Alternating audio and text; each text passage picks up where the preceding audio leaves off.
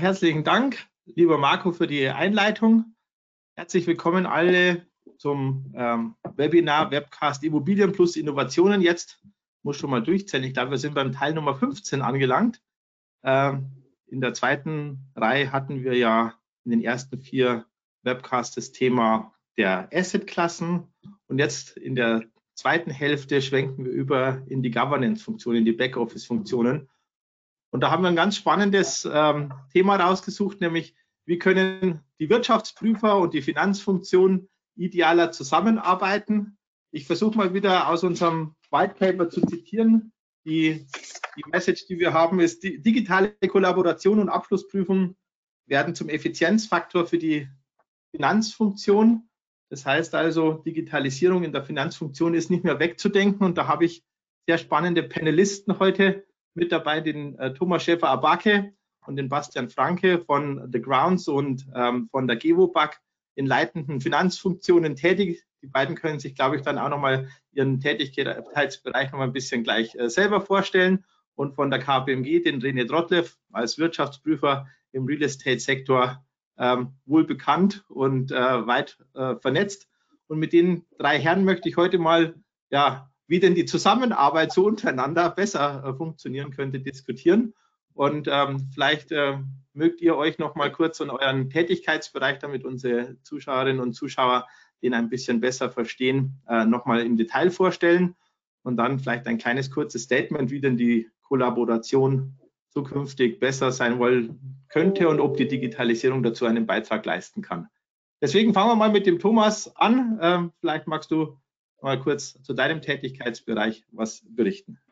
Gerne. Genau, herzlich willkommen auch nochmal von meiner Seite. Thomas Schäfer-Obage von The Crowns. Ich bin Head of Corporate Finance und äh, Accounting bei The Crowns. Wir sind eigentlich ein kleines börsennotiertes Unternehmen, haben eine Bilanzsumme von 130 Millionen. Ich bin da seit drei Jahren, war zuvor bei der Accento Real Estate AG, die äh, nach meinem Wechsel zu The Crowns ungefähr eine Bilanzsumme von einer Milliarde hat. Ähm, wir hatten quasi, ich bin mit meinem alten Vorstand quasi in die neue Firma gegangen. Wir haben alles neu aufgebaut. Ähm, wir haben, bilden eigentlich quasi das komplette Segment im Immobilienbereich ab wir haben Projektentwicklung, wir haben Bestandsimmobilien und wir haben quasi Bestandsimmobilien, die wir aufteilen und in Eigentumswohnungen verkaufen. Dadurch haben wir natürlich bezüglich ERP-Systeme, Environment, ähm, Software-Systeme quasi die gesamte Facetten und den gesamten Themenbereich mit unserem Unternehmen.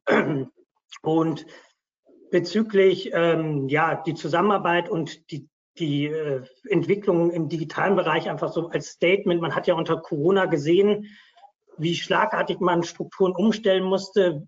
Das Remote-Arbeiten wurde quasi immer wichtiger. Cloud-basierte Lösungen sind hervorgekommen. Im Immobiliensektor gab es in diversen Bereichen in den letzten Jahren enorme Fortschritte, was CRM-Systeme angeht, wo äh, mehr als nur äh, nur Immobilie abgebildet, sondern teilweise komplette Prozesse. Gleichzeitig sind cloudbasierte Softwarelösungen auf den Markt gekommen, wo man quasi den ganzen Projektentwicklungsbereich und den Austausch mit Stakeholdern transparenter und effizienter machen konnte. Und dadurch, also dadurch, dass dieser Digitalisierungsprozess eigentlich schon seit Corona richtig intensiviert begonnen hat, ist der Austausch mit dem Wirtschaftsprüfer natürlich auch transparenter geworden und äh, effizienter, weil die natürlich ortsunabhängig jederzeit auf die Daten von Unternehmen zugreifen konnten und analysieren. Und ich glaube, die Zukunft auch, denke ich, was jetzt aktuell in aller Munde ist mit JetGPT und äh, diese künstliche Intelligenz, ich glaube, da wird, gibt es einiges an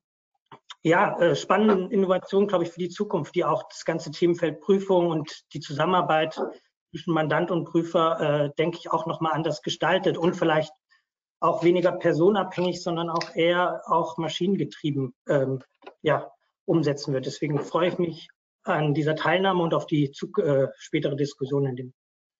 In Danke, Thomas. Ja. Gehen wir mal an den Bastian weiter als unseren zweiten externen äh, Panelisten. Was treibst du bei der GevoBack? Vielen Dank, Robert. Ja, hallo an die Zuschauer erstmal und hallo nochmal in die Runde. Ja, alles richtig. Ähm, ich bin jetzt seit achteinhalb Jahren bei der Geboback Wohnungsbau Aktiengesellschaft hier in Berlin tätig, leite dort das Team Rechnungswesen. ja, mit den klassischen Aufgaben im Rechnungswesen natürlich und äh, ja, verantwortlich dann für Abschlusserstellung, Konzernabschlusserstellung, Bindeglied zu den Wirtschaftsprüfern. Das sind so die, die klassischen Themen. Vielleicht zwei, ein, zwei Wörter noch zum ähm, Unternehmen. Die Gebobag ist ja mit einem Wohnungsbestand von 74.000 Wohnungen mittlerweile und ja, 130.000 Mieterinnen und Mieter haben mittlerweile einen Bestand von ja, einer mittleren Stadt erreicht. Und ja, die Gebobag ist eben eine der sechs kommunalen Wohnungsbaugesellschaften hier in Berlin. Wir haben den Auftrag natürlich, ähm, ja, ähm, äh, ja, Wohnraum für die breiten Schichten der Gesellschaft äh, bereitzustellen, mit dem Fokus auf mittlere und geringe Einkommensschichten. Und zur Asset-Klassenverteilung wenig überraschend im Fokus stehen dann natürlich die Wohnimmobilien. Wir haben aber auch, um das Wachstum und Neubau voranzutreiben, äh, beschäftigen wir uns mit Projektentwicklungen, geschlossene Immobilienfonds, aber auch so Themen wie Pflege, ähm, ja, Seniorenwohnen, das ist alles, äh, was, was äh, auch bei uns im Portfolio ist, aber auch natürlich Grundstücke, Bauerwartungsland. Ja, zu meinem Statement. Äh, Robert, ein Rest in Peace CFO wirst du von mir nicht hören heute. Ähm, Thomas, Thomas ein bisschen an. Es hat sich natürlich wahnsinnig viel getan und auch ähm, die Pandemie der letzten Jahre hat hier auch als Katalysator gewirkt, dass sich hier ähm, in dem Thema Digitalisierung der Finanzbereich wahnsinnig viel getan hat. Aber ähm, ich denke, das wird auch weiterhin ähm, ja, ein Megatrend bleiben. Das und natürlich das Thema auch Nachhaltigkeit äh, wird, wird in den nächsten Jahren Brenner sein, mit dem wir uns beschäftigen und beschäftigen müssen, schon allein um die ganzen Regularien einhalten zu können. Also ähm, das Spielfeld wird hier weiter offen bleiben sich weiterzuentwickeln. Ja, und vielleicht zum Thema Abschlussprüfung. Ich glaube hier auch, ähm, René wird es als Prüfer sicherlich freuen. Ich denke auch, dass so der, der Abschlussprüfer, Wirtschaftsprüfer nicht zum Dino wird, der dann von dem KI-Kometen quasi zum, zum Aussterben verdonnert wird. Das glaube ich nicht. Es wird sich zwar hier auch ähm, noch einiges tun in, in der Kollaboration, in der Zusammenarbeit, dass das ähm, digitaler wird, vielleicht auch Thema, wie die Prüfung insgesamt abgebaut wird. Das ist so meine Meinung. Aber am Ende wird das ein People's Business bleiben, zumindest in Teilen, dass ähm, sehr, sehr auf menschliche Beziehungen und auch Vertrauen aufgebaut wird. Fragen wir doch mal den René. Bastian, danke. Fragen wir doch mal den René, wenn jetzt der CFO nicht ausstirbt, ob dann der Prüfer ausstirbt oder ob der wenigstens dann durch die künstliche Intelligenz oder durch andere Technologien ersetzt werden können. René, was meinst du denn dazu als Betroffener? Ich hoffe, ich hoffe, hoffe, ich hoffe nicht, weil ich natürlich äh, diesen Beruf auch mit großer Leidenschaft ausübe. Ähm, ja, äh, erstmal nochmal vielen Dank euch, dass ihr, dass ihr hier bereitsteht, mit mir und mit uns zu diskutieren. Ähm, René Drottlev, mein Name. Ich bin äh, Partner in Berlin seit vielen Jahren als Wirtschaftsprüfer äh, im Immobiliensektor in allen verschiedenen oder allen möglichen Assetklassen, ob börsennotiert, ob äh, kommunale Wohnungsgesellschaften etc äh, unterwegs, ähm, habe, habe einige Jahre sozusagen hier schon äh, äh, auf dem auf dem Buckel und, ähm, und, und, und sehe einfach auch diese ja diese diese Transformation. Ja, als ich irgendwann mal angefangen habe, war die erste Übung sozusagen Ordner bereitstellen und Laschen schneiden, äh, um sozusagen Sachanlagevermögen, Forderungen, Rückstellungen etc. So sind wir aufgelaufen äh, bei Mandanten äh, hochmanuell haben eins zu eins sozusagen Informationen, Prüfungsnachweise eingesammelt und auch auf der, der Seite der, der Prüfungsgesellschaften ist in den Jahren, in den letzten Jahren wahnsinnig viel passiert. Ähm, und äh, ich sag mal, äh, Thomas hat es angesprochen, die großen Herausforderungen. Ich hätte es auch nie geglaubt, dass es so funktioniert, wie es dann schlussendlich jetzt auch funktioniert äh, äh, hat und, und, und auch in Zukunft sein wird. Nämlich, dass wir halt ganz viel hybrid arbeiten, dass wir uns eigentlich nur zu ja, den, den, den Joe-Fix-Meetings persönlich treffen, äh, ihr natürlich auch eure Flächen besser nutzen könnt und nicht die großen Prüferscharen sozusagen auch noch äh, in euren Büroräumlichkeiten äh, äh, sozusagen vorhalten müsst. Ähm, nein, und, äh, und deswegen, ähm, Robert, in der Tat glaube ich, dass es diesen, den, den Beruf des Wirtschaftsprüfers auch in Zukunft geben wird, ähm, insbesondere auch mit den vielen, vielen neuen Themen, die kommen äh, aus dem Bereich der, der nicht finanziellen Berichterstattung, ähm, die die Rolle des Wirtschaftsprüfers Vertrauen in die Kapitalmärkte äh, zu bringen und, und, äh, und, und diese Rolle auch äh, sozusagen zu leben und diese Rolle bewusst zu sein, das ist aus meiner Sicht ähm, essentiell und das muss auch von Menschenhand und Menschenkopf passieren. Ja, äh, dass ich jetzt sage, äh, Chat GPT, ähm, bitte schreibe den Bericht von The Grounds und von der Gevo Bug. Ich glaube, das wird so in der Zukunft nicht aussehen. Nichtsdestotrotz äh, äh, wird, die, wird die Digitalisierung ähm, hier sozusagen sich weiterentwickeln. Ähm, wir haben in, in, vielen Bereichen, wenn ich an, an, die, an die Frage von, von, von sozusagen Analyse-Tools im Bereich von Umsatzerlösen, also Erwartungswertmanagement, äh, wenn ich an das Thema des groß, großen Block Immobilienbewertung denke, wo, wo ja unglaublich viel Sucharbeit auch stattfindet, sowohl auf eurer Seite in der Erstellung, wenn ich an die vielen Informationen, Anhang, Lagebericht denke, Sensitivitätsanalysen, Bewertungsparameter etc. Äh, das sind, glaube ich, schon Dinge, die im Rahmen von, von, von KI-Unterstützung sozusagen sehr viel effizienter gestaltet werden können. Ja, und, äh, und ich glaube, ein, ein Punkt ist auch, auch sehr wichtig und das ist, glaube ich, auch so eines dieser Eingangsstatements auch in unserem äh, in unserem White Paper, ähm, dass wir sagen, mal so, ein, so einen ehrlichen Status quo in jedem RFP, also in jeder Ausschreibung, wird nach dem digitalen Prüfungsansatz von Kundenseite jetzt aus unserer Perspektive gefragt ähm, und als äh, selbstverständlich angesehen. Aber man muss sich, glaube ich, auch zurücklehnen und fragen, wie viel kann ich eigentlich sozusagen auch digital in den Prüfungsprozess ähm, reinliefern. Ja, und deswegen ist es aus meiner Sicht wichtig, sozusagen beide Seiten sehr transparent zu machen. Jetzt seid ihr beide natürlich auch von eurem CV her auch Prüfer und habt das Prüfergeschäft kennengelernt und wisst sozusagen, wie die Prüferwelt da funktioniert. Und ich glaube, die Effizienz die steckt, steckt gerade auch da drin, beide Seiten sozusagen zu verstehen und dann zu überlegen, äh, wie kriege ich den Prüfungsnachweis digital zum Prüfer, damit der auch seine Dokumentation sozusagen sauber bekommt. Ähm, und das Statement ist, ja, es wird sehr viel Digitalisierung in Zukunft geben, auch weiterhin in der Prüfung. Ähm, und äh, wir, wir haben, wir haben äh, sozusagen keine oder sozusagen das Austauschen des Menschen, das wird nicht passieren. Ja, so, jetzt wird auch noch die Blume im Hintergrund ge äh, gegossen. Ja, hier gleich mit, genau, das ist super. Bastian, du hast gesagt, du bist jetzt achteinhalb Jahre bei der, bei der GevoBack. Ähm, kannst du uns vielleicht mal ein bisschen Abriss geben, was sich da in der Digitalisierung der Finanzfunktion, ich sage mal so, getan hat, was man da so erreicht hat? Ähm, René hat was vom Laschenschneiden am Anfang seiner Karriere berichtet.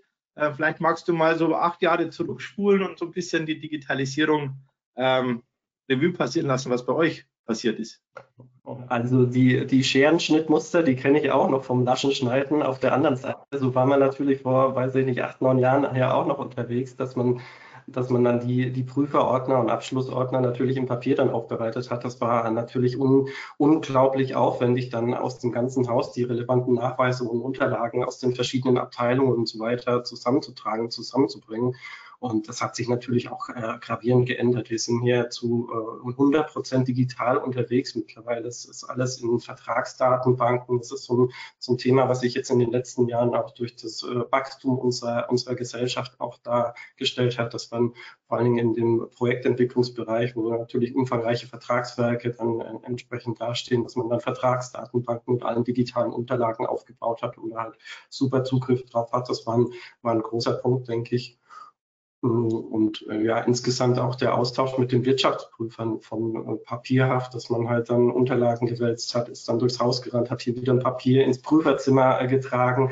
Das heißt, äh, wahnsinnig viel äh, und zeitaufwendig das Ganze war und dann mit vorlaufenden Meetings, wo man sich dann irgendwelche Besprechungsräume äh, gebucht hat. Das ist natürlich heute alles wesentlich effizienter und angenehmer, mal schnell ein Teams-Meeting oder wie auch immer einzuberufen und den Datenaustausch über, über Clouds und entsprechend dann darzustellen. Also das hat sich wahnsinnig getan. Also das zum Thema so in, in, in dem Austausch mit dem Wirtschaftsprüfer. Aber wenn man so in die Organisation guckt, ähm, äh, ich gucke mal hier zunächst bei uns im Rechnungswesen, ein großer Punkt war natürlich vor, weiß ich nicht, auch jetzt so sechs, sechs Jahren ungefähr, sechs, sieben Jahren, dass wir hier auch die äh, ganzen Rechnungsdurchlauf umgestellt haben und hier natürlich äh, digital unterwegs sind. Der Papieranteil ist zum Teil noch da, das liegt aber an, an den Versorgern, an den Kunden. Und ähm, das reduziert sich aber auch immer mehr, immer mehr, so dass man da auch effizienter unterwegs ist und hat da natürlich auch wahnsinnig Transparenz, äh, wo welche Rechnung im aktuellen Status liegt und ähm, kann das eben sogar nachverfolgen. Also das war, denke ich, schon ähm, in der Buchhaltung, Kreditorenbuchhaltung ein großer Knackpunkt der letzten ja, zehn Jahre, sage ich mal. Okay, und also sozusagen end-to-end -end mal durch, durch die Prozesse durchgegangen. Was ich jetzt schon gemerkt habe, das Kosteneinsparungspotenzial ist das Prüferzimmer. wenn man den durch den Datenraum ergänzt. Thomas, habt ihr das Kekse, auch gemacht? Die Kekse für die Prüfer natürlich, auch die Kekse. Ja, die Kekse und das Prüferzimmer auch gegen einen Datenraum ausgetauscht oder was ja. habt ihr an, an wesentlichen Systemen eingeführt, um digitaler und effizienter in der Finanzfunktion zu werden? Also wir haben dadurch, dass sich jetzt ja seit 2020 quasi die Struktur nochmal komplett neu aufbauen konnte. Wir sind natürlich noch ein etwas kleineres Unternehmen.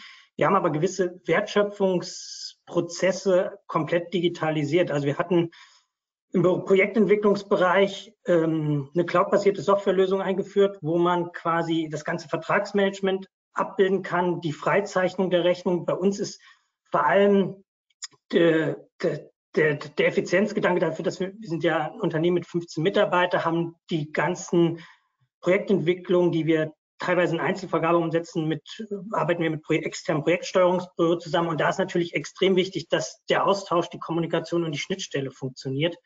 Und wenn man ein System hat, wo auch der, die Stakeholders könnten ja auch Wirtschaftsprüfer sein, auf die Software zugreifen, den kompletten Einblick haben, die Verträge hinterlegt sind, die Nachträge hinterlegt sind, jede einzelne Abschlagsrechnung hinterlegt ist, der Freigabeprozess der Rechnung über dieses System läuft, man quasi auch eine Cashflow-Steuerung hat, eine Budgetsteuerung soll, ist dabei, ist das ein enormer Fortschritt zu dem, was man früher wahrscheinlich auch aus der Prüfung kennt, wo man sagt, man hat hier eine Excel-Tabelle, könnte ich mal den Auftrag sehen, könnte ich mal dazu die Rechnung sehen.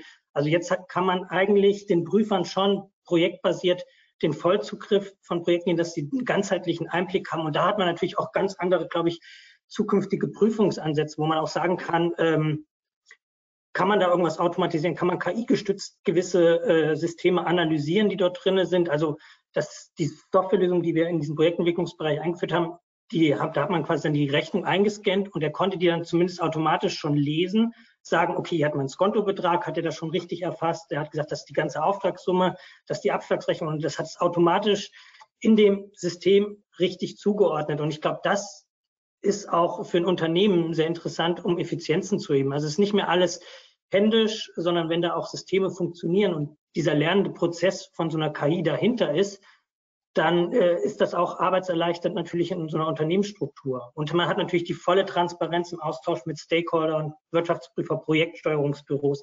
Und das ist, glaube ich, der Mehrgewinn. Und ansonsten haben wir, ähm, sind wir zwar im ERP-System aktuell noch auf einer kleinen Steuerberater-Softwarelösung ausgerichtet, aber die stellt mittlerweile auch auf eine cloudbasierte Lösung um. Das wird, denke ich, auch der nächste Schritt sein. Wenn man im Austausch ist, dass natürlich auch der Abschlussprüfer jederzeit mal gucken kann, also ohne diese Kommunikation permanent, schickt mir doch mal eine Summenseitenliste, eine aktuelle zu, damit ich schon mal irgendwie meine Prüfung strukturieren, sondern dass man eigentlich den permanenten Austausch hat über den cloudbasierten Zugang, den man einen Abschlussprüfer gewähren kann. Und dadurch ist natürlich auch Effizienz zu heben und das ist auch immer eine Frage. Die Abschlussprüfung ist ja auch bezüglich Honoraren die letzten Jahre auch immer mehr unter Druck gekommen. Wo kann man quasi den Prozess optimieren und den Austausch, äh, denke ich, nochmal auf einer ganz anderen Level bringen und auch ganz andere Prüfungsmethoden entwickeln. Und ich glaube, das, da sieht man schon, dass da in den letzten drei Jahren im Immobiliensektor enorm viel passiert ist und dass es Softwarelösungen gibt. Also was ich ja euch entnehme, ist, dass ja die Finanzfunktion, die vielleicht vor, vor zehn Jahren so am Ende der Wertschöpfungskette war und sozusagen die Buchungsmaschinerie war, dass sich die viel mehr öffnet, entnehme ich das Ganze, dass Transparenz ja auch gewünscht ist, dass die Zusammenarbeit mit den Stakeholdern, unter anderem den Wirtschaftsprüfern, transparenter ist. Ich glaube, das tut ja auch dir gut, René, wenn man sozusagen diese Transparenz hat, weil die Wirtschaftsprüfer stehen ja durch die neuen regulatorischen Anforderungen auch unter Druck, eine, sagen wir, mehr zur Vollprüfung zu kommen, anstatt einzelne ähm, einzelne Stichproben zu machen, hilft wahrscheinlich auch der Finanzfunktion, eine gewisse Sicherheit zu haben, dass man eben nicht nur zehn Sachen geprüft hat, sondern auch äh, eine, eine, Vollprüfung machen kann. Wie, wie, wie, stehst du dazu? Ist diese Transparenz für dich von Vorteil? Äh, Macht es das einfacher, René? Also du hast, du, hast, du hast das Thema angesprochen, das Haftungsregime, was sich insbesondere durch die FESG oder Post-Wirecard-Gesetzgebung ja, ja verändert hat und damit äh, sozusagen, das, das, das merken viele Mandanten natürlich auch, äh, dass, es, dass es bei allen Wirtschaftsprüfungsgesellschaften im Markt auch nochmal ganz andere Qualitätssicherungsprozesse gibt. Ne? Also Thomas, was du auch gerade gerade zu Recht angesprochen hast, sozusagen diese, dieser Wunsch der Transparenz, dieser Wunsch nach Dokumentation. Ja, ganz oft wir, wir Prüfer fordern Dokumentation, weil bestimmte Prozesse halt nicht dokumentiert sind oder Kontrollen nicht dokumentiert sind. einem im Design, aber das Entscheidende ist ja auch, hat die Kontrolle funktioniert, um sich dann auf einen äh, sozusagen kontrollbasierten Prüfungsansatz dann, dann zu fokussieren, der dann auch, sag mal, die, die effizienteste Form ist. Natürlich müssen wir auch substanziell nochmal dann, dann bestimmte Geschäfte prüfen, das ist, das ist völlig verstanden. Ich sag mal, äh, Thomas, du hast natürlich den großen Vorteil, jetzt äh, auf dem Greenfield irgendwie Prozesse aufzusetzen und das dann äh, in die Zukunft gerichtet State of the Art darzustellen, wo man, wo, wo man dann als Prüfer natürlich auch sehr, sehr schnell A, dieses Kontrollsystem greifen kann, das Geschäftsmodell dahinter schnell versteht und, äh, und dann effizienten Prüfungsansatz draufsetzen kann. Jetzt ist es so, dass viele Unternehmen, gerade in der Immobilienbranche, wenn man sich das anschaut, ähm, die natürlich sehr stark auch derivativ gewachsen sind. Das heißt, äh, durch Unternehmensübernahmen, durch unterschiedliche Systeme, wir haben viele Systembrüche, wir haben unglaublich viel manuelle Arbeit noch. Äh, deswegen habe ich auch diesen ja mal, ehrlichen äh, Ansatz oder diese ehrliche Dokument oder Kommunikation davon noch gesprochen in dem White Paper, äh, dass man sagen muss, wie weit ist man denn halt tatsächlich. Ich glaube, Entschuldigung, die Transformation jetzt auch zum Beispiel in die, in die neue SAP HANA-Welt. Und wir haben ja, gerade wenn wir auf den, auf den Wohnimmobilienbereich schauen, ähm, die Situation, eigentlich eine, eine sehr gute Situation in unserer Branche, äh, dass es eine ja, überschaubare Anzahl an ERP-Systemen gibt ja, und, und wir jetzt in die Transformation kommen in die, in die SAP HANA-Welt und, und damit Geschäftsprozesse und vor allen Dingen auch die Frage, wie viel, wie, wie, wie kann ich sozusagen alle relevanten Daten integrieren? Ich glaube, das Ganze kriegt nochmal einen ganz starken Katalysator. Bastian, du hattest das angesprochen durch ISG. Ne? Wir haben wir haben die Umsetzung der CSRD-Richtlinie, die letzten November äh, äh, beschlossen wurde. Ähm, und äh, kapitalmarktorientierte Unternehmen müssen in 25, alle anderen in 26 auch diese Nachhaltigkeitsinformationen berichten. Und auch die müssen quasi in einer Buchhaltung erfasst werden und müssen in die Governance integriert werden. Äh, und schlussendlich ähm, ist, äh, ist dieser ganze Bereich der nicht finanziellen Berichterstattung einfach auch das, was wir nicht mal am Horizont, sondern deutlich, deutlich davor einfach sehen. Ja, ähm, äh, auch ein Katalysator, äh, IT-Prozesse und, und auch Unternehmensprozesse, Governance-Prozesse zu überdenken äh, und, und äh, im Prinzip diesen Datenhaushalt auch neu zu strukturieren, weil schlussendlich auch eine Prüfungspflicht ja auch für nicht finanzielle äh, Informationen, Informationen besteht. Und, mhm. ähm, und ich sag mal, Bastian, das geht ja dann auch, äh, klar, eine Gewobag ist ein, ist ein Unternehmen, was über viele Jahre gewachsen ist, äh, wo es natürlich dann auch äh, sozusagen, ich sag mal, auch gewisse Insellösungen gibt, was, ähm, was, was Informationsbereitstellung anbelangt, aus dem Herzstück oder in das Herzstück der Finanzfunktion hinein. Ja, und äh, ich sag mal, ich glaube, das, das lässt sich vielleicht ganz gut, ganz gut ähm, äh, transferieren, wenn wir, wenn wir nochmal sozusagen vielleicht mal zwei, drei Blöcke strukturieren. Äh, der größte Block ist immer der, das, das ganze Thema Immobilienbewertung. Ja, schlussendlich ähm, haben wir in, in der Rechnungslegung dann, in der IFRS-Rechnungslegung die Fair Value-Verbuchung, aber schlussendlich auch ein, ein, ein riesen ähm, Apparat an Informationen für den Anhang und den Lagebericht. Und ich denke, dass gerade der Immobilienbereich ist ein ganz klassischer äh, Schnittstellenbereich. Und aus der Prüfung heraus versuchen wir auch Prüfungsansätze effizient zu gestalten, indem wir beispielsweise, wenn wir die, die Sollmieten verproben, die in die Bewertung reingehen, dass wir die gleichzeitig in eine Erwartungswertberechnung für die Umsatzerlöse nehmen, also quasi so einen doppelten äh, Purpose haben. Ja, und ich denke, das, das, ist, das ist vielleicht ein, ein ganz guter Punkt, um das mal zu greifen. Bastian, vielleicht Teilst du mal ja. kurz deine Gedanken zum Immobilienbewertungsprozess, wie du das siehst?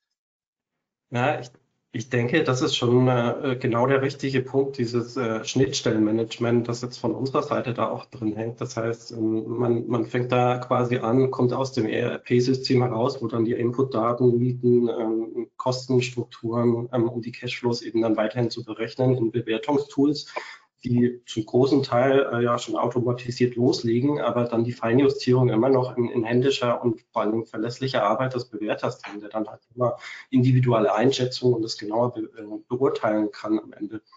Also da haben wir schon äh, die erste Schnittstelle, des, äh, den ersten Systembruch und äh, es geht natürlich dann weiter bis in die ähm, Bilanzierung, Konzernabschlusserstellung, wo wir die Daten, die Output-Daten aus der Bewertung natürlich dort wieder erfassen müssen. Und diesen Prozess dann auch sauber darzustellen, zu dokumentieren und dieses Schnittstellenmanagement, das ist schon ähm, eine Herausforderung, das auch dann ordentlich hinzukriegen und auch prüfbar zu kriegen.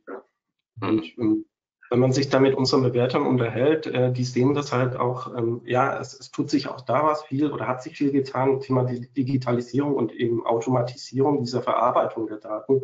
Aber es wird auch da immer im letzten Schritt ähm, eine individuelle Beurteilung nochmal sein, vor allem Ähm, ich gucke mal die letzten Monate, wo oder letzten, weiß ich nicht, halbes Jahr, wenn man dann mal so anguckt, wie, wie man Vergleichsdaten schafft, um da halt auch eine Verlässlichkeit in die Bewertung reinzukriegen. Das war jetzt in den verschiedenen Tra Transaktionen nicht so umfangreich, so dass man halt da auch wieder einen individuellen äh, Eindruck kriegen muss in der ganzen Bewertungsthematik. Und das sind, sind so Sachen, die uns jetzt die letzten Monate beschäftigt haben und auch weiter beschäftigen werden. Hm. Das heißt also, die würde vielleicht an der Stelle nochmal noch mal, das heißt also für mich zusammengefasst, die Finanzfunktion wird mehr zum Schnittstellenmanager und muss, muss viel tiefer in die Wertschöpfungskette vorne rein anfangen, um, um hinten den Datenhaushalt für sich und für das Non-Financial und Financial Reporting zu orchestrieren. Ist das so die mhm. Zukunftsaufgabe auch? Das denke ich, das denke ich auf jeden Fall, weil wir vor allen Dingen jetzt hier in der Immobilienwohnungswirtschaft, wir werden auch weiterhin mit verschiedenen ähm, Input-Parametern arbeiten müssen. Das heißt, ein voll integriertes ERP-System, mit dem man da alles bearbeiten kann, das sehe ich aktuell noch nicht und auch in der nahen Zukunft noch nicht, so dass wir da wirklich, ähm, wie du sagst, wie du zusammengefasst hast, ähm, intensives Schnittstellenmanagement äh, betreiben muss, um da die Verlässlichkeit, äh, Prüfbarkeit und auch Sicherheit insgesamt zu haben, auch die Datensicherheit ähm, am Ende hinzubekommen. Ich würde vielleicht, vielleicht ganz gerne noch, noch, noch mal einen Punkt ergänzen, was, was denke ich mal gerade auch aus, aus einer, immer wieder auch eine Beobachtung aus, bei, bei vielen, vielen, vielen Mandanten in, in der Branche ist, so dieses, dieses Stichwort Single Point of Truth. Ne? Also wer ist verantwortlich für schlussendlich äh, äh, wirklich auch komplexe Daten, wie wir sie beispielsweise in der Immobilienbewertung haben. Wir haben im Unternehmen eine ganze Reihe von Verantwortlichkeiten vom Property Manager, der irgendwie am Objekt ist, in der Integration ins Portfolio-Management, äh, also wo Daten immer weiter integriert werden. Und bei euch in der Finanzfunktion geht es schlussendlich um die Verbuchung der der Fair Values. Und die Finanzfunktion sagt quasi immer klar, ich bin immer angewiesen auf äh, sozusagen Dateninput ähm, äh, von verschiedenen untergeordneten, nebengeordneten, wie auch immer Abteilungen. Und das ist für einen Prüfer natürlich unglaublich schwer. Und gerade so einen unfassbar wichtigen Block wie die Immobilienbewertung. Ja, wenn wir das Thema mal weiter, weiter orchestrieren, wir geben ein Testat und dann kommt ein Regulator, wenn wir im, beispielsweise im kapitalmarktorientierten Bereich äh, prüfen, die dann uns von A bis Z sozusagen analysieren, wie wir auch jeden einzelnen Bewertungsparameter validiert haben. Ja, und äh, also auch zu Recht, äh, weil das natürlich irgendwo auch bei Immobilienwerte sind 90 Prozent der Bilanzsumme, ja, typischerweise, jetzt aus einer Fair-Value-Perspektive heraus gesehen aus den letzten Jahren. Und deswegen ist das natürlich auch äh, sozusagen der größte Block und deswegen guckt sich ein Regulator sowas auch intensiv an. Ja. Und das ist halt auch die Frage, wie organisiere ich Daten im Unternehmen und, und zwar auch nicht nur, dass sie da sind und verarbeitet werden, sondern dass es auch Verantwortlichkeiten für Richtigkeiten von Daten gibt. Und es geht ja dann auch gerade noch weiter mit Anhang und gerade auch Lagebericht. Lagebericht wird ganz oft nicht in der Finanzabteilung, sondern im Bereich Investor Relation oder Controlling oder wo auch immer geschrieben. Und auch da sind ja wahnsinnig viele Daten, äh, äh, die nicht die vorgegeben gesetzlich oder vom Standard vorgegebene Struktur haben, sondern wo ich, wo jedes Unternehmen sehr individuell seine Immobiliendaten berichtet. Thomas, du nix. Also das, was die letzten fünf Minuten erzählt wurden, also aus dieser Schnittstellenthematik ist, glaube ich, eine der großen Herausforderungen, vor allem ich meine, es gibt natürlich größere Unternehmen, die können sich dann ein ERP-System leiten, wo von der Wertschöpfungskette deutlich mehr Prozesse abgebildet werden können, wo man wahrscheinlich auch Kontrollen implementieren kann, die dokumentiert sind schon in Systemen für kleinere Unternehmen, die dann auch eher, dann wo die Hausverwaltung eher auch ein externer Dienstleister ist äh, und es viel, viel mehr Schnittstellen zu externen Beratern gibt es das natürlich schon noch ein bisschen mehr herausfordernd, weil ich glaube, da gibt es auch, und auch vor allem eine Softwarelösung, die das dann alles abdeckt, wird es meines Erachtens auch nicht die nächsten Jahre geben. Aber man sieht zumindest, dass die Harmonisierung der einzelnen Bereiche oder dass auch zumindest ERP-Systeme deutlich mehr Wert darauf legen, andere Dateninputs integrieren zu können. Also da passiert natürlich auch sehr viel, dass man natürlich ähm, Systeme miteinander harmonieren kann.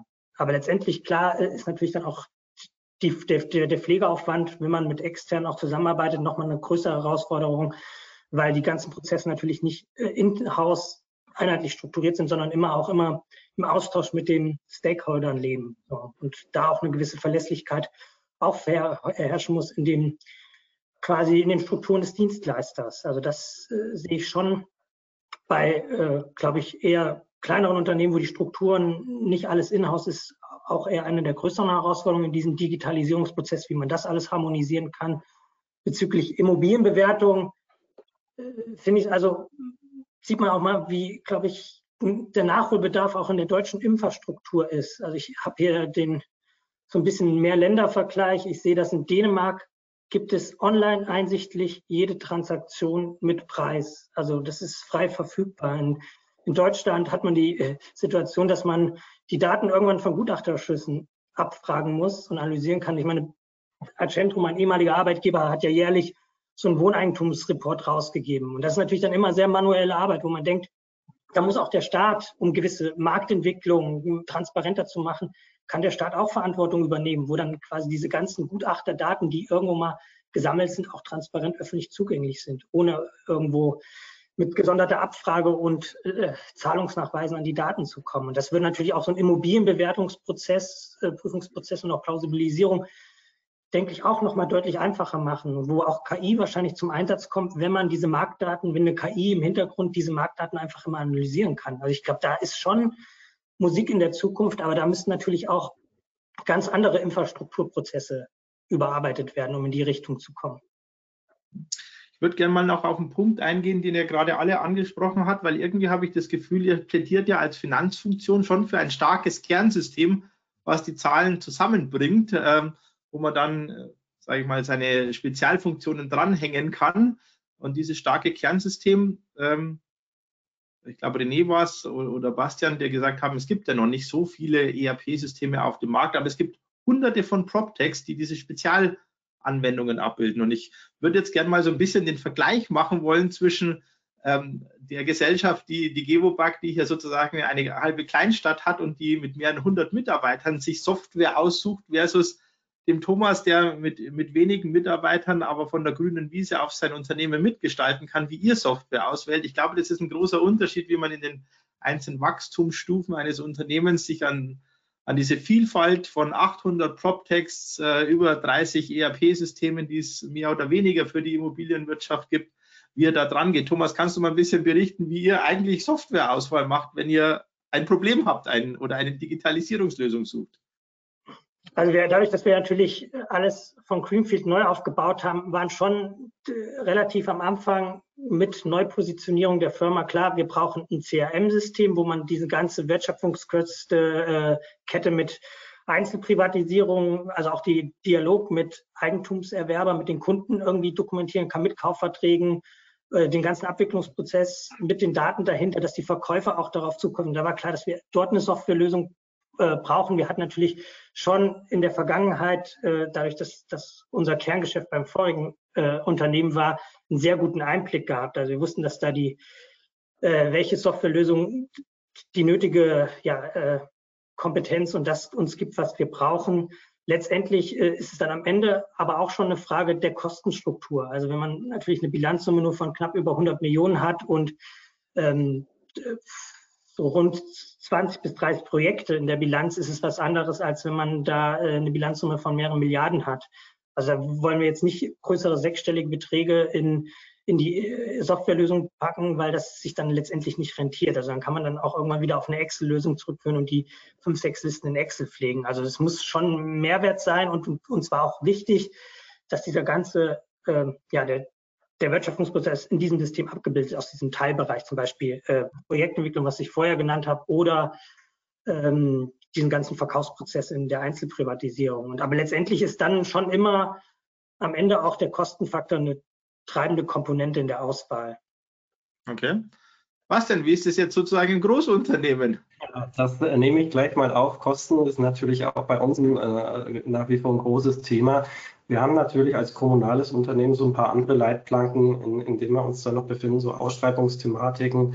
Und ich denke auch, äh, so wird es bei, bei Thomas dir sicherlich auch sein. So IT-Technik ist dann auch ein limitierender Faktor, halt auch die IT-Kollegen, die das Ganze ja intensiv mit begleiten müssen. Also das ist immer der erste Gang. Ähm, über, äh, über auch, sagen wir eine, eine Projektmanagement-Organisation, wo dann auch priorisiert wird, was man denn haben will. Also es ist nicht bei uns auch nicht nur wünscht dir was, sondern das muss schon äh, gut strategisch hinterfragt werden und, und die, die Mehrwert und Nutzen dann da sein. Also so läuft das jetzt erstmal prozessual bei uns ab. Aber es sind natürlich auch äh, eine ständige Weiterentwicklung. Als Beispiel sind wir jetzt auch dabei, so, so Konsolidierungstools mit einzuführen, dass das ähm, durch, durch ähm, Automatisierung und Konzernabschlusserstellung eben weiterhin automatisierter passiert, um dann auch hinten raus das Reporting auch besser in Echtzeit hinzubekommen, Kennzahlenmanagement etc., was da dahinter hängt. Aber ähm, es bleibt halt nach wie vor äh, genau dieses Thema, dass wir einen großen Core-Bereich haben mit unserem äh, ERP-System, das auch natürlich sehr, sehr viel Geld kostet und dann hintenrum auch an allen Seiten Insellösungen, wenn man da so ein bisschen auch an, an das Energiedatenmanagement, also mit IoT-Lösungen, Sensorik, um, um, um da zu gucken, das ist, ist was, was äh, auch in Zukunft wahnsinnig wichtig ist und wichtig bleibt auch um, um auch frühzeitig, so sage ich mal, zum Beispiel Instandhaltungsbedarfe etc. zu erkennen über gewisse Sensoren, dass das halt äh, zum Beispiel der Aufzug nicht erst Krach macht, wenn er wirklich kaputt ist, sondern dass dann schon im Voraus entdeckt wird, hey, hier, hier kann in Zukunft was kommen. Auch vor dem Thema, ähm, wenn man die Kollegen halt einfach lieber Lieferkettenprobleme, dass halt frühzeitig schon klar wird, hey, hier braucht man ein Ersatzteil, dass das dann auch da ist, wenn es wirklich benötigt wird. Also das sind so Themen, die dann alles damit reinspielen ist gerade spannend zu sehen, weil der Thomas sozusagen als junges Unternehmen, der digitalisiert natürlich von dem wichtigsten Punkt seiner Wertschöpfungskette heraus, um den digital zu machen, während das etablierte Unternehmen eher aus seinem Kernsystem heraus in die, in die einzelnen Wertschöpfungsbereiche dann wieder reingeht. Das heißt also, ähm, irgendwann schlägt das Pendel so, so, so zurück ähm, und die Finanzfunktion übernimmt dann auch wieder diese Koordinations- und Daten, äh, Einsammelfunktion. Und äh, das ist, glaube ich, ganz spannend zu sehen, wie man das in den, in einzelnen Wertschöpfungsstufen. Ja, René, jetzt haben ja. die beiden hier voll digitalisiert. Ja. Vielleicht ein Satz noch dazu. Ja. Äh, sorry, Robert, vielleicht ein, ein, ein, Satz noch dazu, aber wir, wir versuchen da schon auch das Ohr direkt da an auch so PropTech-Geschichten ranzuhalten, um dann frühzeitig da auch mit reinzugehen, zu gucken, was tut sich am Markt, um, um, um dieses Pendel auch, wie du sagst, schon von vornherein mit einzufangen. Das heißt, was, was gibt es da an Neuerungen, an neuen Ideen, die wir direkt ähm, mit weiterentwickeln können als Partner dann zum Beispiel auch, um uns damit einbringen zu können. Also das ist schon aus dem Core heraus ein, ein wichtiger Aspekt. Das heißt also keine, keine Einengung des, des Blickwinkels, sondern auch immer offen für diese Innovationen. Das ist, glaube ich, für die ähm, PropTechs, die uns hier heute zuhören, auch ganz spannend. Also es gibt keine Vorbehalte gegenüber diesen neuen Lösungen. Es muss alles im Kernsystem sein, sondern äh, das ist. Das Man muss ja auch sagen, die PropTech CRM-Systeme, die entwickeln sich ja auch weiter. Also unser Anbieter hat jetzt auch ein Modul entwickelt für, um gewisse Projektentwicklungswertschöpfungsketten zu äh, integrieren in dem Modell. Also ich glaube, die denken auch, also die gucken sich natürlich auch ein Immobilienunternehmen an, was gibt es für Segmente, was gibt es für Prozesse und versuchen natürlich möglichst viel anzubieten. Natürlich ist dann irgendwann wahrscheinlich die Situation, je mehr Module man hat, ähm, ist natürlich der Vorteil, dass man natürlich alles dann irgendwann in einem System hat, aber je mehr Module, desto teurer wird wahrscheinlich dann die ganze Infrastruktur, um das weiter zu betreiben. Aber da sind die natürlich schon ähm, ist bei dem PropTech-Unternehmen natürlich auch ein Lernprozess. Welche Prozesse kann man noch integrieren? Wo ist dann der Mehrwert für den Kunden? Und da sieht man auch schon enorme Entwicklungen in wenigen Jahren und kreative Ansätze, sodass, also da, das sehe ich positiv in der Zukunft. Wenn das so weitergeht, das, dann braucht man wahrscheinlich irgendwann nur noch Schnittstelle ERP-System, CRM-System, was gewisse, äh, wahrscheinlich die ganzen wesentlichen Wertschöpfungskästen von A bis Z irgendwie abbildet. Und wenn das alles dann, also ist alles dann natürlich noch cloud-basiert. Das heißt eigentlich, man hat ortsunabhängig, kann man darauf zugreifen. Man kann sicher auf Basis automatisch Reports generieren. Also solche Funktionen gibt es ja auch schon im CRM-System, sodass der Vorstand ja eigentlich weiß, wie entwickeln sich meine KPIs monatlich, wie sieht der Stand aus, sodass das natürlich auch ein Mehrwert im, im Rahmen der Unternehmenssteuerung ist. Vor allem für größere Unternehmen dann, wo dann nicht irgendwie nur 20 Projekte sind, sondern wo man halt wahrscheinlich ein paar tausend Projekte gleichzeitig hat und dass man da nicht auch als äh, Führungskraft, Management, Vorstand irgendwie dann einen guten Überblick hat, äh, ist natürlich das auch ein Mehrwert, da jederzeit transparent darauf zugreifen zu können, auf ähm, die Inhalte aus den Systemen. Ich glaube, das ist jetzt eine ganz spannende Übung, weil jetzt haben wir vor 20 Jahren oder 25 Jahren, wie ich Ausbildung hatte, musste ich auch meinen Wirtschaftsprüfer, der damals äh, da war, die Saldenbestätigungen aus dem damaligen SAP R2 noch äh, äh, rauslassen, ähm, um, um ihn den sozusagen per Papier zu übergeben und der hat dann seinen Haken drauf gemacht. Ähm, René, die Finanzfunktion hat aufgerüstet, ja, also alles digital. Ähm, die, die Daten liegen nicht mehr in Papierform vor, es gibt nichts mehr zum Abholen in den Ordnern, steht im Datenraum, hat denn jetzt auch die Wirtschaftsprüfung so ein bisschen in Data Analytics und Co. nachgelegt?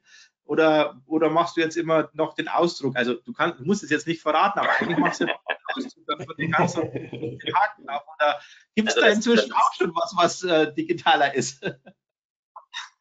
Das ist ja das graue, ja, verstaubte Bild des Wirtschaftsprüfers, ja, überhaupt keine Frage. Äh, so dieses, diese, dieses, dieses Bild, was ja eingeprägt hat in der Gesellschaft des Hakelmachers und so weiter. Nein, äh, ich sag mal, gerade Wirtschaftsprüfung hat sich auch äh, wahnsinnig weiterentwickelt in den letzten Jahren. Ähm, wir sind natürlich schon mit diversesten äh, Analytics am Start. Äh, ich habe das Thema Umsatzerlöse, äh, Stammdaten für Immobilienbewertung vorhin mal angesprochen. Wir haben gewisse äh, Analysen beispielsweise auch im Bereich von Instandhaltung. Also mal so ein Beispiel, es gibt ein Kennzeichen, das irgendwo ein, ein, ein Balkon da ist und äh, auf der anderen Seite gibt es eine Rechnung über eine Balkonsanierung und man matcht das und findet, oh, da gibt es eigentlich gar keinen Balkon. Ja, also das sind dann, das ist aber auch nicht Aufgabe der Abschlussprüfung, das sind dann schon eher forensische Untersuchungen, die man, die man hier äh, beispielsweise im Bereich von Instandhaltung äh, vornehmen kann. Das heißt, es gibt schon eine ganze Reihe von von Analysemöglichkeiten. Ähm, nichtsdestotrotz ist es natürlich jetzt auch mal, mal im Big Picture drauf geguckt. Ähm, Thomas und Bastian, ihr habt das angesprochen, auch mit den ganzen Themen PropTechs und das Ganze, also ein, ein ganz, ganz relevanter Punkt, äh, gerade auch mit dem, mit dem ja, wesentlichen äh, äh, Informationen, mit den, mit den vielen, vielen Daten, die wir im Immobilienbereich haben, äh, sind IT-Prüfungshandlungen. Ja, also reinzugehen und zu sagen, was ist das Kernsystem, wie entstehen jetzt eigentlich die Daten, die wir hier und die Finanzinformationen, die wir testieren sollen. So und äh, und wenn wir eine ganze Reihe von Schnittstellenproblemen haben, dann hat jedes, jede Solution ja ihre eigenen äh, Themen. Ja, wie belastbar sind die Daten? Wie, äh, wie habe ich möglicherweise Berechtigungskonzepte, Probleme der, der Manipulation von Daten, die dann wiederum in, in ein Kernsystem gehen und dort weiterverarbeitet werden oder auch das Thema, ein ganz, ganz großes Thema Cyberangriffe, was ja, was, was wir im Rahmen der Prüfung quasi abbilden. Also je mehr wir dann äh, sozusagen auch die Möglichkeit haben, durch, durch Analysetechnik auf der Prüfungsseite äh, manuelle Prüfungen zu reduzieren, heißt es nicht, dass sich insgesamt der Prüfungsaufwand reduziert, sondern wir haben andere Gebiete, die wir als Prüfer entsprechend äh, beleuchten müssen. Und, und jetzt auch ganz, ganz klassisch in der, in der, äh, in, in, unserer Tätigkeit und jetzt auch bei, bei KPMG beispielsweise im Real Estate Netzwerk ist es zum Beispiel auch so, dass, dass, dass Robert und ich beispielsweise sehr, sehr, sehr eng zusammenarbeiten in all, in all diesen IT-Themen, wie sich alles weiterentwickelt. Wir sind ähm, seit, seit vielen Jahren beispielsweise auf der Exporeal mit einer mit einer German PropTech Initiative unterwegs. Heißt, wir bewegen uns auch sehr intensiv in diesen Communities und lernen dort, äh, setzen uns mit, mit den Themen auseinander. Ich möchte, möchte ein Beispiel geben. Ich bin, bin seit anderthalb Jahren äh, Mitglied im, im IDW, im Immobilienwirtschaft, im Fachausschuss, wo wir Rechnungslegungsregeln sozusagen überdenken und, und, und, äh, und zukunftsfähig machen. Und das ganze Thema der Klimaschutzinvestitionen, all das, was wir, was sich auch jeden Tag irgendwie in der Ausrichtung ändert, ähm, hat Riesenauswirkungen auf Rechnungslegungsregeln. Handelsrechtlich, steuerrechtlich. Ich will ein ganz plattes Beispiel machen. Es gibt eine Organisation, äh, die nennt sich Mandaster, die sich mit dem Thema beschäftigt, in Immobilien sozusagen Rohstoffe für zukünftige, also wenn eine Immobilie nicht mehr nutzbar ist, dann gibt es da Rohstoffe, die ist nicht auf Null abzuschreiben, sondern es sind werthaltige, wenn es nicht gerade Asbest ist, werthaltige äh, äh, Baustoffe, die man weiterverarbeiten kann. Es hat eine riesen Auswirkungen auf, auf Rechnungslegungsprozesse, auf Prozesse auch in den Unternehmen, weil wir schreiben nicht auf den Nullpunkt dann mehr ab, sondern hat natürlich jeder, jeder Baustoff, der da verbaut ist, wenn ich weiß, was da verbaut ist, und das ist erstmal diese Grundfrage, ähm, führt zu großen Veränderungen. Und das ist nur mal so ein ganz kleines Beispiel, äh, um zu sehen, äh, auch, auch mit, auch gerade mit, diesem, mit dieser ganzen Entwicklung im, im nicht finanziellen Bereich. Na? Fragen, äh, wie kann ich einen Bienenstock beispielsweise bilanzieren, ja, um auf, auf ein Klimaschutzziel äh, Biodiversität einzuzahlen. Ja. Wie gehe ich mit äh, Photovoltaikanlagen um? Sind das technische Anlagen? Sind das Bestandteile, die ins, in, in die, zu der Immobilie und der Eigenversorgung, energetischen Eigenversorgung der Immobilie sozusagen heranzuziehen sind. Ne? Was sind Maßnahmen im Bereich von Wasserschutz und, und, und. Also könnt ihr jetzt eine halbe, weitere halbe Stunde nur darüber referieren, was da auf uns zukommt. Ähm, und, äh, und deswegen ist es ganz wichtig, dass wir, dass wir, ich sag mal, das, das ganz klassische Geschäft sehr, sehr schnell halt auch digitalisieren. Ja, alle, alle Themen rund um Forderungsmanagement, KYC im Gewerbebereich beispielsweise. Ne? Wie, wie, kann, äh, wie kann ich Informationen auswerten, ob ein Mieter solvent ist und so weiter und so weiter. Ähm, da müssen wir ganz schnell sein, alle, allesamt, alle gemeinsam, weil gerade mit dieser Welle der nicht finanziellen Berichterstattung äh, sehr, sehr viele neue Herausforderungen auf uns zurollen. René, da will ich gerade mal auf einen Punkt eingehen, diese ganzen Veränderungen, die da anstehen. Die Berichterstattung ändert sich. Der Anlagenbuchhalter muss nicht mehr auf Null abschreiben, sondern muss einen Wert bekommen, auf den er jetzt zukünftig abschreiben soll, wenn sich in die Richtung weiterentwickelt. Ähm, was ja jetzt ist es ja eine kommunale Organisation. Wir hatten mal einen Webcast zum Thema Public Sector und Veränderungsbereitschaft mhm. und äh, gewachsene Strukturen über die letzten äh, ja, Jahrzehnte. Ist es ist ja schon eine ganz schöne Herausforderung, auch wahrscheinlich seine Kolleginnen und Kollegen auf diese neuen Situationen einzuschwören und, und mitzunehmen. Magst du mal für ein bisschen berichten, was so geklappt hat im Unternehmen, was ganz gut war oder auch mal so ein Punkt, wo ihr gesagt habt, naja, rein, rein theoretisch hört sich diese Technologie, dieses Thema äh, so logisch an, dass man es machen müsste, aber in der Praxis ist es ja auch vielleicht grandios gescheitert, beziehungsweise ist vielleicht noch nicht so reif. Äh, hast du da auch Beispiele aus deiner Organisation? Ja, also wir, wir beschäftigen uns da natürlich schon äh, seit vielen Jahren damit. Das heißt, insgesamt so Nachhaltigkeitsberichterstattung, das, das wird auch äh, bei uns ähm, sehr wichtig oben angehängt und, und wir veröffentlichen da auch schon seit Jahren Nachhaltigkeitsberichte, die jetzt natürlich noch nicht in dem, dem Maße, was dann in der Zukunft auch gefordert ist. Da wird sich auch einiges noch tun und weiterentwickeln. Aber du sprichst das natürlich an, die, die Datenbasis zu schaffen, um, um überhaupt hier weiterzukommen, in der Berichterstattung reinzukommen. Das sind Themen, die, an denen wir mittlerweile mittlerweile auch schon sehr, sehr intensiv arbeiten. Und das haben wir natürlich im Blick. Es gibt auch, äh, sag ich mal, in der Wohnungswirtschaft Initiativen, die sich hier, hier auch mit, mit reinbringen, äh, ähm, um, um das Ganze weiterzuentwickeln und auch Hilfestellungen dafür zu ergeben, wo wir uns dann auch austauschen und mit beschäftigt sind. Das sind, das sind schon die Punkte.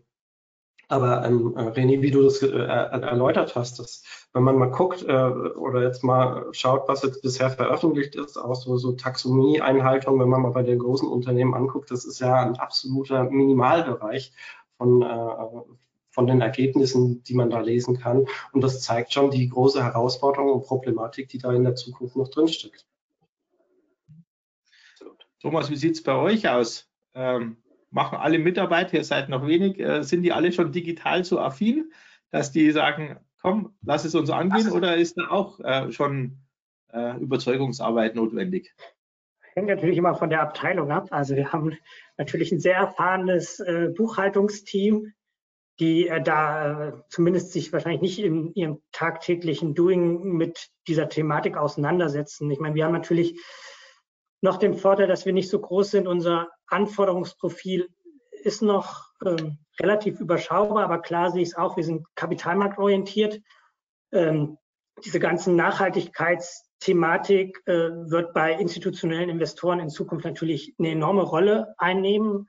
Auch, äh, und da muss man natürlich ähm, schon gucken, wie als kleines Unternehmen man dann diese Komplexität der Aufbereitung ähm, ja hinbekommt. Also wenn man in diese Kaste rutscht, dass man irgendwann diese, diese Berichterstattung liefern muss. Ansonsten ähm, die anderen Bereiche, würde ich sagen, die das sind noch junge, technikaffine Mitarbeiter, die natürlich ähm, jedes sich ähm, die Entwicklung anschauen und natürlich auch gucken, wie man Prozesse äh, erleichtern kann und irgendwo gewisse Automatisa Automationen irgendwie umsetzbar sind. Also das das ist schon so. Aber ich glaube, man hat da natürlich das, ähm, den Vorteil, wenn man noch nicht ein so ganz so großes Unternehmen ist, dass man natürlich ähm, schnell Strukturen ändern kann und Prozesse ähm, umsetzen kann. Also das ist, das ist natürlich der wesentliche Vorteil im Gegensatz natürlich ein, äh, zur Gebeback, wo man natürlich äh, zum einen Großunternehmen hat, eine große Abteilung, viele Mitarbeiter, viele ja, abteilungsübergreifende Prozesse, die man natürlich dann erstmal irgendwie strukturieren muss. Also da ist das bei uns ähm, kurzfristiger Austausch und dann macht man sich Gedanken, wie man gewisse Sachen äh, implementiert. Der Bastian grinst so ein bisschen, weil er gerade den Tanker gerade vor Augen hatte, den er ja, das ist genau das ne? Ja, ja, aber wir sind schon dabei, an den Tanker noch ein paar Motoren hinten ranzuhängen, dass auch die, die Steuerung in der Hinsicht ähm, natürlich auch schneller vorangeht. Äh, aber es ist schon wie, äh, wie Thomas sagt, das heißt, um, umso größer die Organisation, umso ähm, aufwendiger ist es natürlich dann, die neuen Prozesse mit zu implementieren. Vor allen Dingen, weil, äh, wie, wir es hier schon angesprochen haben, das jetzt nicht nur ein reines Buchhaltungsthema ist oder wie auch immer, das, sondern das betrifft die ganze Organisation, jeden einzelnen Bereich, um dann halt dahin zu kommen, um, um auch berichterstattungsfähig zu sein. Mhm.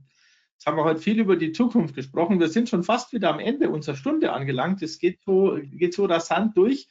Ähm, und äh, wir haben so fast schon eine Tradition hier eingeführt in diesem äh, Webcast Immobilien plus Innovationen, nämlich der Blick in die Glaskugel. Ähm, so am Ende eines, eines jeden Webcasts. Und äh, deswegen fange ich jetzt mal mit dem René an. Ähm, wie ist denn die Zusammenarbeit mit den Finanzfunktionen, mit den dann hoffentlich ganz digitalen Finanzfunktionen im Jahr 2030? Ähm, wie wird sich das äh, weiterentwickeln? Gib uns mal einen Einblick.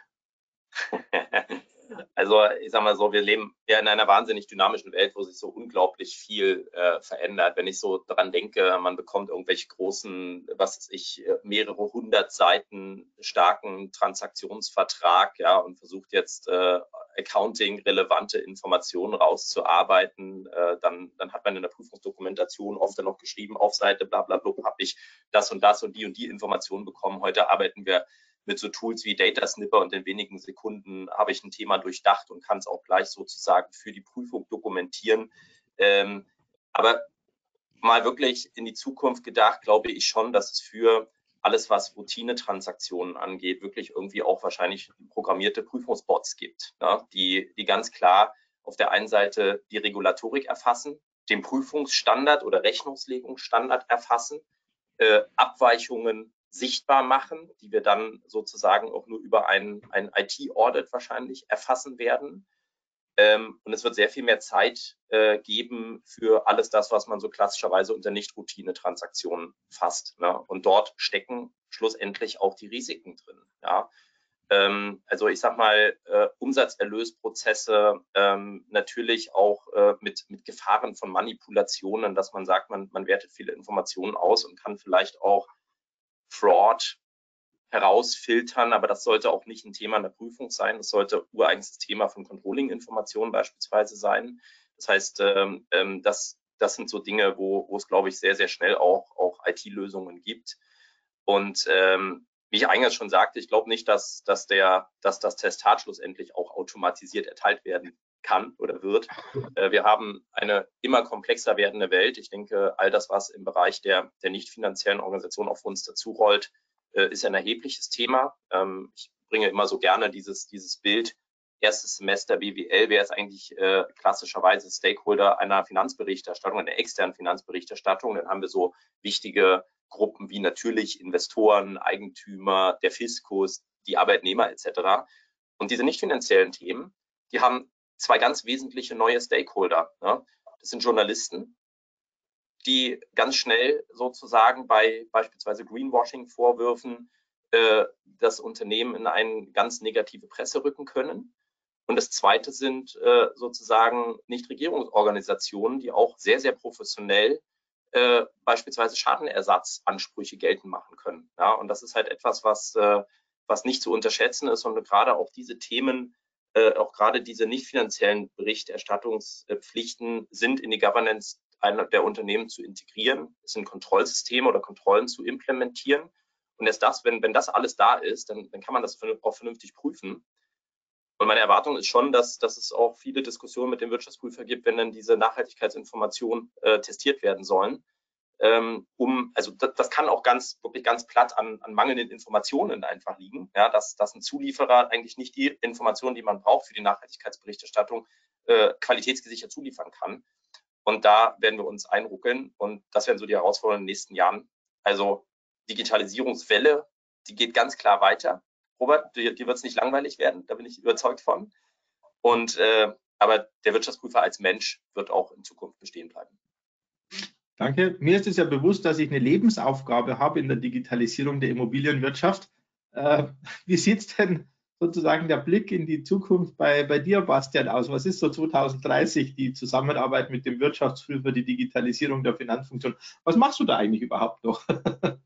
Ja, also so ich, ich, schließe mich da in Teilen an, an, an das Statement von René ein bisschen an. Also ich äh, denke auch, dass man in der Finanzfunktion mehr weg vom reinen Zahlenverwalter gehen wird, sondern mehr zum, zum Businesspartner, um halt dann auch bei weitere Analysen durch die, durch die Analytikmethoden dann reingehen kann. Also ich finde die Vorstellung durchaus spannend ähm, dass ich irgendwann mal hier sitze und sage, äh, erkläre mir die Abweichung der Aufwendungen von X und Y und, und kläre das erstmal mit einem Chatbot, der mir dann eine, eine fundierte Analyse rauswirft und ich dann damit Entscheidungen vorbereiten kann, um das weiterzuentwickeln. Also denke mal, das sind so Gedanken, äh, da sehe ich mich schon in, in, in, ein paar Jahren wieder, dass das funktioniert. Also vor allen Dingen, wenn man das privat mal versucht, diese, diese Chatbots mal aus, auszuprobieren, das ist äh, echt schon Wahnsinn irre, in welcher Qualität das heute schon funktioniert. Und bin der Meinung, dass das ein, ein Quantensprung wird nochmal in den nächsten Jahren. Ja, und insgesamt auch die, äh, die Thematik mit den Wirtschaftsprüfern, ich habe es eingangs erwähnt, der, der Dino wird uns hier erhalten bleiben. Ich glaube auch, ähm, das ist, ist ja immer so die Frage ans Mandant, hat man die Erwartung mit dem Wirtschaftsprüfer, erzähl mir am Ende der Prüfung am besten noch irgendwas, was ich von meinem Unternehmen nicht weiß.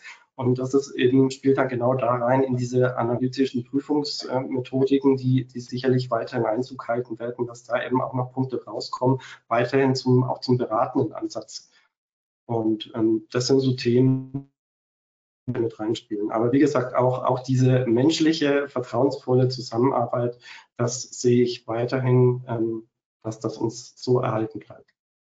Sehr gut, danke Bastian. Also wir pflegen den René weiterhin gut, damit äh, auch in Zukunft äh, die Zusammenarbeit harmonisch möglich ist. Thomas, wie, wie ist dein Blick in die Zukunftskugel? Ja, die Vor äh, Vorredner hatten ja schon einiges erwähnt. Ich denke, die, der Austausch durch die Digitalisierungsschritte, die wir gegangen sind in den letzten Jahren, wird auch in Zukunft weiter intensiviert.